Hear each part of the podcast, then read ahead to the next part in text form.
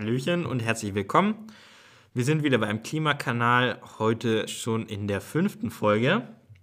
Und diese fünfte Folge wird nicht nur von unseren Leuten gehört werden, sondern auch von anderen. Das freut uns sehr. Ja, genau. Also wir sind echt begeistert, dass das auch ein paar andere hören. Angeblich haben wir sogar ein paar Hörer aus Frankreich. Hallöchen. Bo ähm, bonjour. ja. Und wir würden euch einfach bitten, wenn es euch gefällt, dann teilt es doch einfach auf dem sozialen Netzwerk, wo ihr es teilen wollt. Und wir würden uns freuen, wenn eure Kollegen und Kolleginnen das dann auch hören. Genau, das wäre wirklich klasse.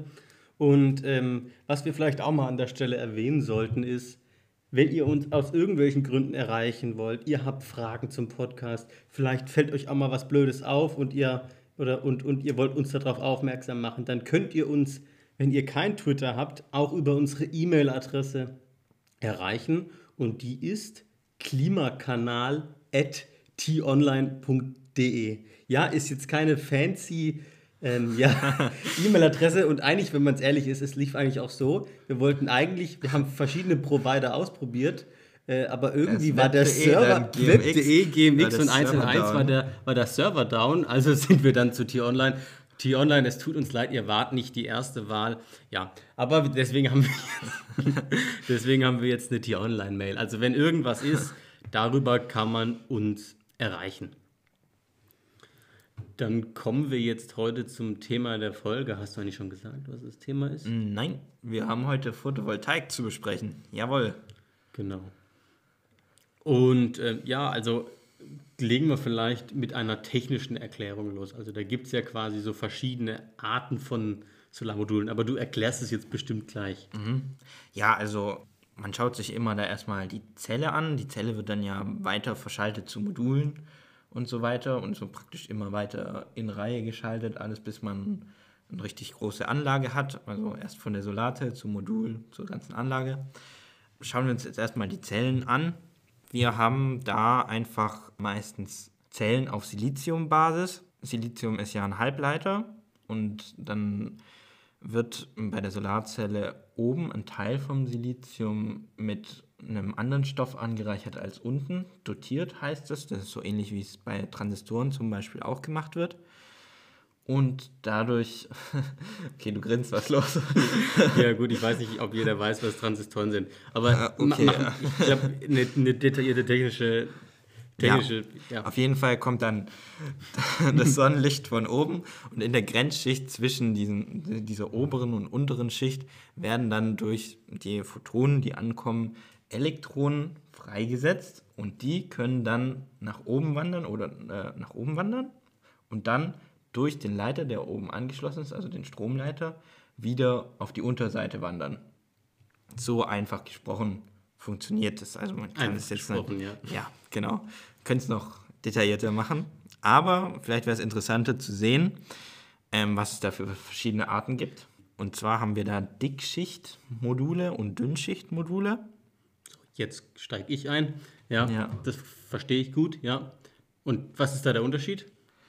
Genau. Ähm, also es geht vor allem darum, wie dick diese Schicht vom Halbleiter ist. Und die ist bei Dickschichtmodulen, wie der Name schon sagt, eben deutlich dicker und dadurch hat man halt eben ein Problem, nämlich dass der Energieaufwand bei der Herstellung, weil man praktisch mehr rein kristallines äh, Halbleiterzeug braucht, deutlich höher ist. Also man hat mehr Energieaufwand bei der Herstellung. Aber man kriegt im Aber Gegensatz dazu während, also in der Nutzung, sind diese Module deutlich effizienter. Das heißt, man bekommt pro Strahlungseinheit, die halt eben auf, auf eine bestimmte Fläche von dieser Solarzelle kommt, mehr elektrische Energie raus als bei den Dünnschichtmodulen. Denn bei den dünnschichtigen, jetzt lass mich raten, ist die Schicht dünner. Dadurch ist sie nicht so aufwendig bei der Produktion, aber entsprechend auch weniger Stromerzeugung am Ende. Genau, ja, perfekt. Also kurz zusammengefasst, mhm, ich weiß, genau. es ist jetzt klar. Also dickschichtig, dicke Schicht oben braucht mehr Energie bei der Produktion, aber erzeugt am Ende auch mehr Energie. Richtig. Währenddessen dünnschichtig, dünne Schicht, weniger Energie bei der Produktion, aber dafür auch weniger Energie am Ende äh, kommt aus der Solarzelle raus. Mhm, genau. Und bei den dickschichtigen kann man jetzt dann nochmal unterscheiden zwischen zwei Unterarten. Okay. Nämlich, dass man entweder monokristalline oder polykristalline hat. Das, sieht man auch immer ganz toll an den Hausdächern eigentlich, okay. wenn man da sieht, okay, diese, dieses Solarmodul sieht schön ebenmäßig, gleichmäßig aus, dann ist es ein monokristallines Modul, wo einfach dieser Halbleiter aus einem einzigen Kristall im Prinzip besteht. Und beim Polykristallin sind es halt verschiedene Kristalle, die in unterschiedliche Richtungen gewachsen sind und deswegen glitzern die immer so ah, okay. schön auf den Hausdächern. Okay. Genau. Und also da auch eine ähnliche Unterscheidung wie zu den Dünnschichtmodulen. Die Polykristallinen brauchen weniger Energie bei der Herstellung, aber haben praktisch auch ein bisschen kleineren Energieertrag. Aber das ist innerhalb der dünnschichtigen. Innerhalb der dickschichtigen. Äh, innerhalb der dickschichtigen, okay. Wir schauen uns jetzt mal an, was das praktisch bedeutet mhm. für ein Haus zum Beispiel, ähm, wo ich mir selber eine Solaranlage drauf bauen will. Da muss man sich jetzt natürlich entscheiden, was baue ich da oben drauf. Und der Trend geht halt immer mehr oder ist eigentlich, also für Privathaushalte werden eigentlich nur dickschichtige Module verwendet, okay. weil sich das halt einfach mehr lohnt pro, ähm, weil die Fläche auf einem einzigen Haus ist ja nicht so groß und damit man genug Energie trotzdem herausholen kann, nimmt man da eben dickschichtige Module. Wenn man jetzt so aber ein größeres, eine größere Anlage, industrielle Anlage hätte, dann würde man eher ein dünnschichtiges nehmen, weil die Fläche nicht so eine große Rolle spielt und man aber auch ausreichend Ertrag hat, damit es wirtschaftlich ist. Okay. So, jetzt ist es aber so, dass man, wenn man jetzt eine Solaranlage neu baut, und man speist dann Strom von der Solaranlage ins Netz ein, mhm. bekommt man für 20 Jahre lang eine fest definierte Einspeisevergütung. Die ist in letzter Zeit immer so ein bisschen gesunken, aber sobald man die Solaranlage gebaut hat, mhm. ähm, gilt die für die nächsten 20 Jahre für einen selbst. So, und aufgrund, auf dieser Grundlage ist es halt so, dass sich dann diese Dickschichtmodule mehr lohnen. Was jetzt aber halt die Frage ist, ist, ob das so sinnvoll ist. Denn wenn man jetzt anschaut, wie viel mehr kann, also wie viel Energie erzeuge ich ähm, pro Photovoltaikmodul äh, über die gesamte Lebensdauer gesehen, im Verhältnis zu dem, was die Herstellung an mich an Energie gekostet hat, dann sieht man, dass das bei den Dünnschichtmodulen viel besser ist. Also wenn wir jetzt eine monokristalline Solarzelle anschauen, dann wird äh, in der ganzen Lebensdauer von der Solarzelle etwa 7,5 mal so viel Energie produziert, wie die Herstellung gekostet hat. Mhm. Also ist immer noch natürlich eine sehr tolle Bilanz, aber wenn man sich jetzt die Dünnschichtmodule anschaut, dann sieht man da einen Riesenunterschied, nämlich da wird 17 mal so viel Energie erzeugt, wie ich ursprünglich in die Herstellung gesteckt habe. Deswegen ist es aus klimafreundlicher oder ökologischer Sicht eigentlich sinnvoller, Dünnschichtmodule zu verwenden. Okay. Genau, dann aus der Sicht ist dann halt die Frage, ob das mit der Einspeisevergütung immer noch das beste Konzept ist, das man sich überlegen kann, weil eigentlich wäre es doch sinnvoller, wenn wir nicht einzelne Häuser teuer mit wenigen Modulen, aber starken Modulen ausstatten, sondern wenn wir viele Häuser, weil wir die Fläche halt einfach haben auf den Häusern, mit Dünnschichtmodulen ausstatten, mhm. die halt eben dann, weil sie billiger sind, über mehrere Häuser verteilt dann auch die le gleiche Leistung bringen könnten. Also da frage ich mich immer, macht die, macht die Gesetzgebung da noch Sinn aus Sicht äh, dieser Einspeisevergütung? Also zumindest aus der technischen Sicht, ne? Ja. Ja, oder aus der ökologischen Sicht, ja. Ja. Gut. Dann, wenn wir schon bei Finanzen sind, reden wir vielleicht auch mal so über, wann lohnt sich eigentlich so eine, so eine Photovoltaikanlage. Reden wir vielleicht jetzt mal über private Haushalte. Da gibt es eigentlich zwei Szenarien so ein bisschen zu unterscheiden. Also vor 20 Jahren, da war diese ein, dieser Einspeispreis, von dem du auch gerade schon geredet hast, der war so mhm. hoch, dass er höher war als der aktuelle Strompreis. Aber der Einspeispreis ist in den letzten Jahren gesunken. Mhm. Und jetzt haben wir eigentlich. Ungefähr nur noch 10 Cent pro Kilowattstunde, wenn man es. Und äh, also der Einspeispreis ist aktuell gerade niedriger als der Strompreis. Was hat das zur Folge? Also wenn sich jemand auf sein Haus eine Photovoltaikanlage baut, dann hat er das vor 20 Jahren oder vor 10 Jahren gemacht, weil er die Differenz zwischen Einspeispreis und Strompreis eben bekommen hat ja, so als Jawohl. Ertrag. Heute ist es anders. Heute lohnt es sich eher nicht einzuspeisen, sondern eben jetzt selbst zu produzieren und direkt selbst zu nutzen, weil man mhm. dann einen günstigeren äh, Preis hat als eben den Strompreis, weil eben der Einspeispreis unter dem Strompreis liegt. Genau. Insgesamt muss man sowieso sagen, also jetzt, man kann natürlich jetzt verschiedene finanzielle Modelle wählen, um abzubilden, wann sich eine Photovoltaikanlage auf, im privaten Haushalten lohnt. Das können aber ganz verschiedene Ziele sein. Das kann sein, ich will meine Kosten weghaben. Das kann aber auch sein, ich will erstmal nur günstiger sein, als wenn ich ganz klassisch Strom beziehe. Also das heißt, so eine, ja, mir fällt es da schwer, eine pauschale Aussage zu treffen, aber so Photovoltaikmodule auf dem Haus lohnen sich meistens relativ flott aktuell wenn man die eben selbst nutzen kann, wenn man vielleicht auch noch einen kleinen Speicher hat. Mhm. Und das ist ja interessant. Also vor zehn Jahren hat man vielleicht für so eine Photovoltaikanlage 30 30.000 bezahlt. Mhm. Äh, heute zahlt man 30.000 und kriegt eigentlich noch einen Stromspeicher, äh, also so eine Speicherkapazität dazu. Genau, das also, ist dann einfach praktisch eine feste Batterie, die unten im Keller mithängt. Genau, und dann, dann kann man besser seinen eigenen Strom nutzen, auch genau, also verbrauchen. Ja. ja, also praktisch tagsüber wird die geladen und dann kann ich nachts oder abends noch Fernsehen gucken mit dem Strom aus der Batterie. Genau. Also das ist auf jeden Fall mal erstmal wichtig zu nennen, dass auch, also wann und ab wann sich so eine Photovoltaikanlage auf dem privaten Dach lohnt, das wird immer besser, weil die Technik immer günstiger wird, ja. Genau. Auch wenn sich jetzt die Art der Wertschöpfung, sage ich mal, bei dem Modell verändert hat. Aber das habe ich jetzt gerade erklärt. Aber jetzt gehen wir mal vielleicht auch auf den Punkt, ja, äh, was ist, wenn man sich eigentlich keine Photovoltaikanlage leisten kann? Nicht jeder kann sich jetzt mal schnell für 30.000, 20.000, 40.000, je nachdem welche Größe, sowas aufs Haus bauen. Mhm. Und da muss man sagen, inzwischen ist es auch so, dass es für Energiebetreiber eigentlich sinnvoll ist, Photovoltaikanlagen zu betreiben. Ich habe mir mal die Strom, das nennt man Stromgestehungskosten angeschaut. Also was ist, wenn ich jetzt ein Kraftwerk, also ein Kraftwerk baue oder eben eine, Foto, eine große Photovoltaikanlage und verglichen, was kostet mich am Ende die Kilowattstunde? Und da muss man sagen, dass eben aktuelle Forschung zeigt, dass eben insbesondere große Photovoltaikanlagen, also je größer die sind, umso, umso günstiger wird da der Strom. Wir reden da von Stromgestehungskosten komischer Begriff, aber also so heißt es, mhm. von ja, so 4 bis 6, 7 Cent. Aber eigentlich ist es schon einfach, was ich pro Kilowattstunde für die Entstehung des Stroms oder für die Herstellung ja, des Stroms genau. bezahlen. Und es sind nicht nur die Grenzkosten, also die reine Herstellung, sondern es sind halt eben, was habe ich bezahlt? Investitionen in die Anlagen und so weiter. Also das deckt quasi alle Kosten ab. Jetzt mhm. mal so zum Vergleich das habe ich ja auch schon in der letzten Folge angekündigt, Wind ist, wenn man es auf dem Land hat, bei 4 bis 8 Cent. Tatsächlich die Offshore-Anlagen sind teurer, die sind so bei 8 bis 14 Cent. Deswegen ist es auch wichtig, dass Windenergie auch auf dem Land stattfindet und nicht nur offshore im Wasser.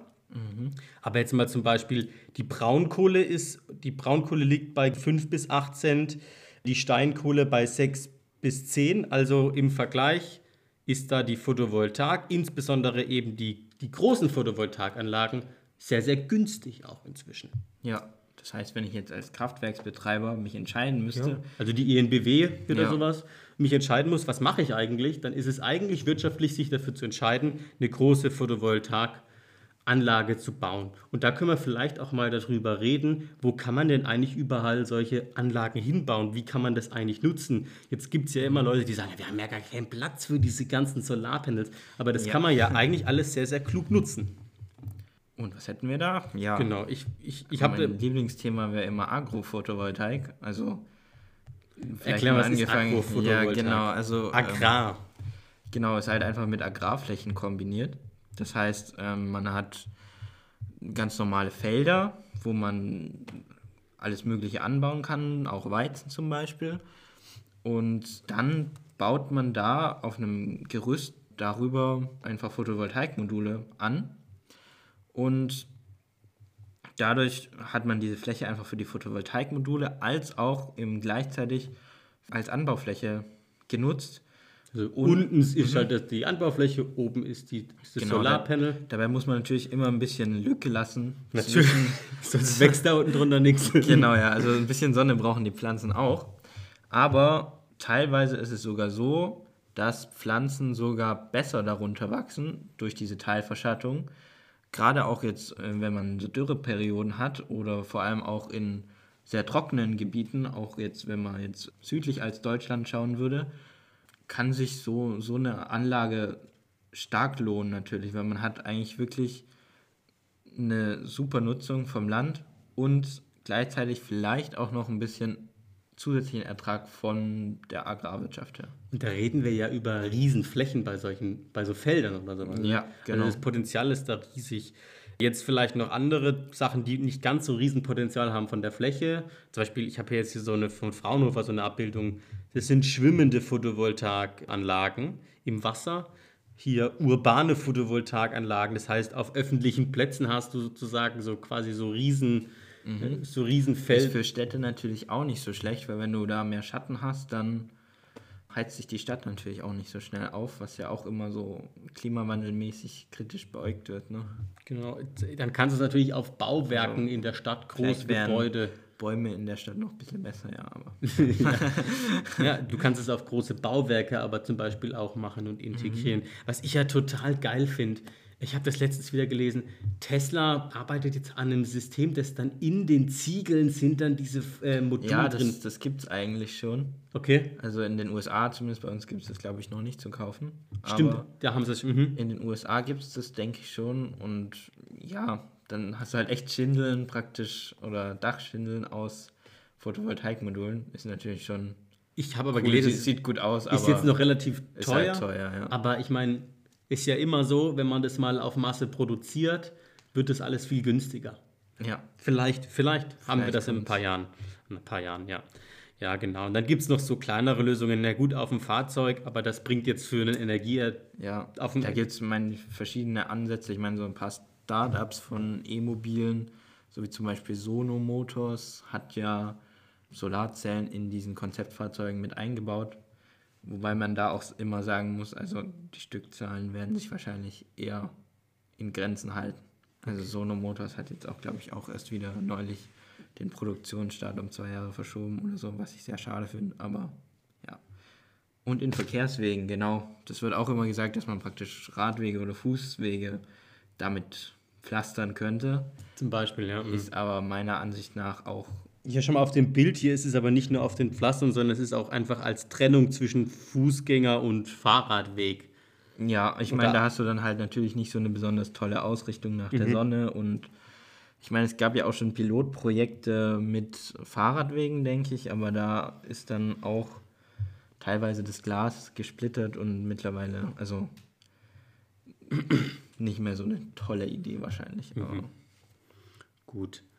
Dann kommen wir jetzt eigentlich schon zur Thesenrunde, die ja dann heute auch so ein bisschen die Probleme, sage ich mal, oder die scheinbaren Probleme, wir werden sehen, der Photovoltaiktechnik eben anspricht. Wir haben drei Thesen. Wer fängt an? Du oder ich?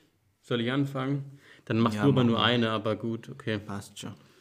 gut, äh, ich habe äh, These 2 gezogen. So, PV leistet keinen Beitrag zur Senkung der Treibhausgasemissionen. Ja, also es gibt ja immer so eine Diskussion, also dass viel Energie gebraucht wird, um die Solarmodule herzustellen. Mhm. Ich habe da jetzt mal so einen Vergleich rausgesucht, äh, was pro Kilowattstunde CO2-Äquivalenz bei verschiedenen Energieformen an CO2 so ausgestoßen wird. Also da ist dann eben die Herstellung und Entsorgung auch von solchen Solarmodulen inbegriffen. Also beim Solar, beim Photovoltaik reden wir da von 50 Gramm CO2-Äquivalent äh, äquivalent pro Kilowattstunde. Mal so zum Vergleich, die Braunkohle hat ein CO2-Äquivalent von 1075 mhm. Gramm. Also es ist Aber schon deutlich niedriger. sagen, also es ist doppelt so hoch, hoch wie bei der Windkraft, oder? Sehe ich das hier richtig? Ja, sogar fast mehr, ne? Also die, ja. die Onshore ja. hat 17, die Offshore hat sogar nur 5 Gramm, währenddessen da die Photovoltaik 50 mhm. Gramm hat, ja. Die Kernenergie ist auch besser, Wasserwellenkraft ist besser, ja. Was lernen wir daraus? Wir brauchen mehr Photovoltaikmodule, um noch mehr Photovoltaikmodule herzustellen. ja. Und aber jetzt, mal nach oben der Vergleich, muss man einfach sagen, also es ist deutlich, deutlich besser als eben Braunkohle, Steinkohle, Öl, Erdgas, Müllverbrennung. Ja. Genau. Also nein, es liefert wirklich einen Beitrag zur Reduktion der Treibhausgasemissionen. Genau. Dann ziehst du Du hast die 1. Photovoltaik kostet, kostet viele Menschen den Job. Huiuiui. Ja, okay, also ich meine, wenn man es jetzt so sieht, du hast, okay, dadurch, dass du dann Erneuerbare nutzt, kannst du keine fossilen mehr nutzen und dann hast du einen Arbeitsplatzverlust in der Braunkohle zum Beispiel. Aber ich meine, du hast ja auch den Arbeitsplatzgewinn in der Photovoltaik, was ja auch irgendwie zukunftsträchtiger ist und deswegen vielleicht auch noch ein stärkeres Wachstumspotenzial hat und deswegen vielleicht noch, äh, wenn man eine Marktführerschaft aufbauen könnte, okay, bei den Modulen ist der Zug wahrscheinlich schon abgefahren, aber jetzt, wenn man Wechselrichter anschaut und so weiter, sind wir Deutschen gar nicht so schlecht.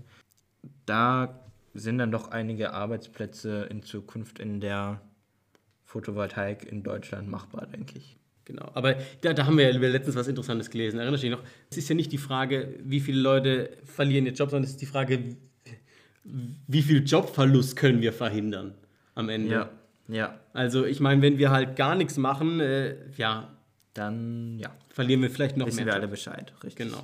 So, jetzt bleibt noch eine These übrig und ich hatte gehofft, dass ich die nicht bekomme, weil das eigentlich eher dein Thema ist, also musst du mir da helfen. Es ist nämlich Dunkle Photovoltaikmodule heizen die Erde auf. So, ja. jetzt ist es ja so, wenn die Erde weiß ist, du bist jetzt, wir, wir machen das jetzt zusammen. Also ja. ich versuche was zu erklären und du sagst mir, ob ich recht oder nicht okay. recht habe. Also es ist ja schon so, dass wenn wir jetzt eine weiße Oberfläche haben, dann würde das nicht so ganz stark die Erderwärmung ankurbeln. Stimmt, ja. Also man hat ja durch schwarze Flächen mehr Wärmeabsorption mhm. von der Strahlung, als ähm, wenn man jetzt eine weiße Fläche hätte. Aber die Photovoltaikmodule sind zwar schwarz größtenteils, aber die wandeln ja auch einen Teil der Energie in Strom um und diese Energie kann dann eben nicht mehr in Wärme umgewandelt werden. Mhm. So, das wäre der eine Punkt. Und der andere Punkt ist, im Verhältnis zur gesamten Oberfläche der Erde ist der Anteil der Solarmodule eben doch immer noch sehr, sehr klein und deswegen heizt es eher nicht die Erde auf. Danke, dass du mir geholfen hast, die These zu beantworten. Sehr gut. Besser hätte ich es nicht hinbekommen. Ich denke, das ist ein schönes Ende von Folge 5. Wie immer hoffen wir, es hat euch gefallen. Ja, wir hatten heute auch noch ein bisschen angeschlagene Stimmen. Ich hoffe, ihr konntet uns trotzdem folgen. Wir hoffen, dass wir nächste Woche wieder voll und ganz dabei sind und mit einer schöneren Stimme. Jawohl, hoffentlich schaffen wir. Ich hoffe, ihr seid nicht krank. Wir wünschen euch jetzt äh, ja äh, einen schönen Tag, wo auch immer ihr seid und äh, bis bald. Ciao.